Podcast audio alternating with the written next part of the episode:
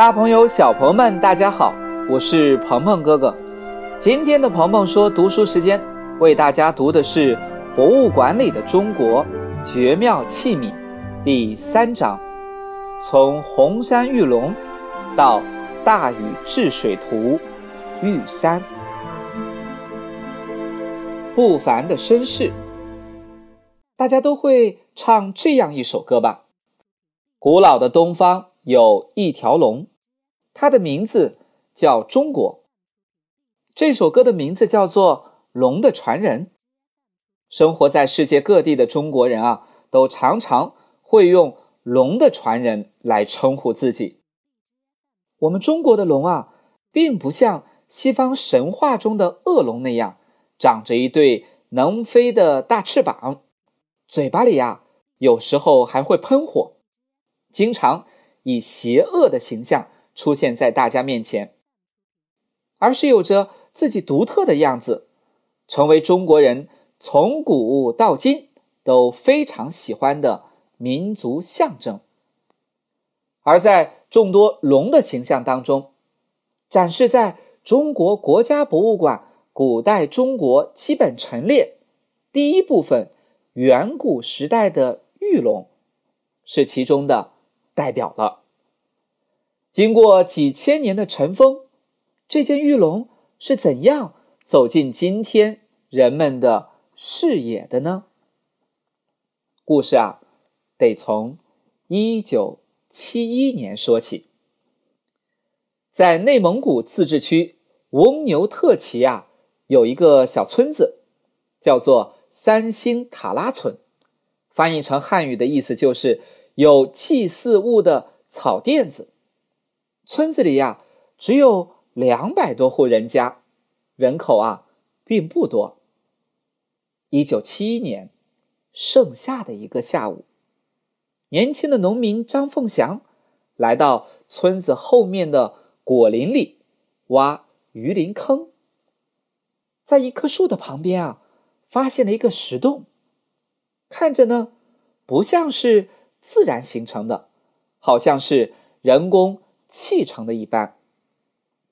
胆大的张凤祥想了想，就把手啊伸进了石洞的底部。黑暗当中啊，他摸出来一个像钩子一样坚硬的东西，但由于表面包了太多的泥垢，他呢就以为是一块废铁。回家后就顺手扔在了一边。傍晚时分呢。他六七岁的弟弟看到这个像铁钩一样的东西，特别新奇，于是啊，便找来一根绳子，把它给绑紧了，拖出去啊，和伙伴们一起玩耍了起来。几天后啊，由于总是在地上摩擦着，铁钩表面的泥垢慢慢褪去，显出了绿色的光泽。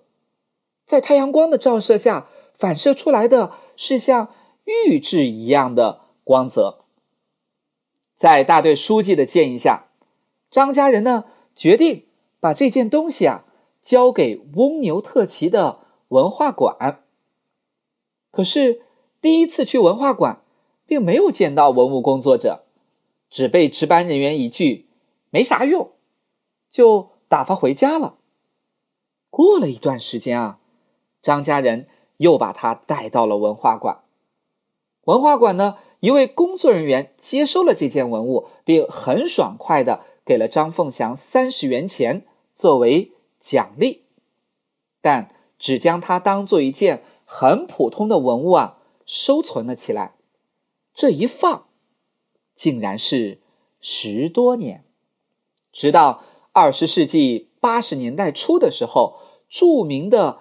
牛河梁遗址被发现，在牛河梁遗址当中出土了众多红山文化的精美玉器，同样呢，也出现了弯曲的玉龙形象。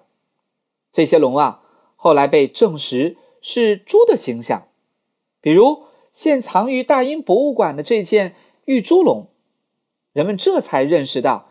原来那个不起眼的玉钩，竟然和牛河梁遗址出土的玉龙是同源同属的关系。从此，这条玉龙才有了自己真正的身份和价值。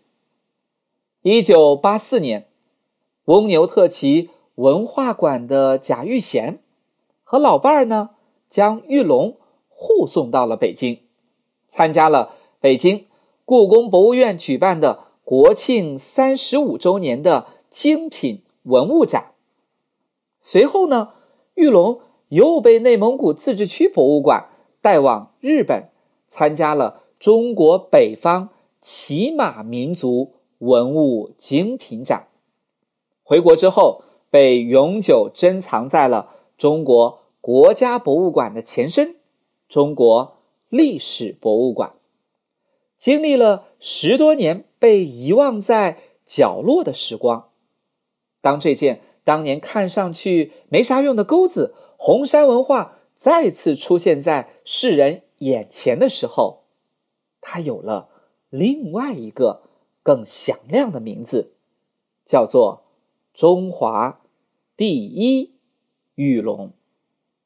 好了，我们今天的鹏鹏说读书时间就到这里，我们。下期节目，再见。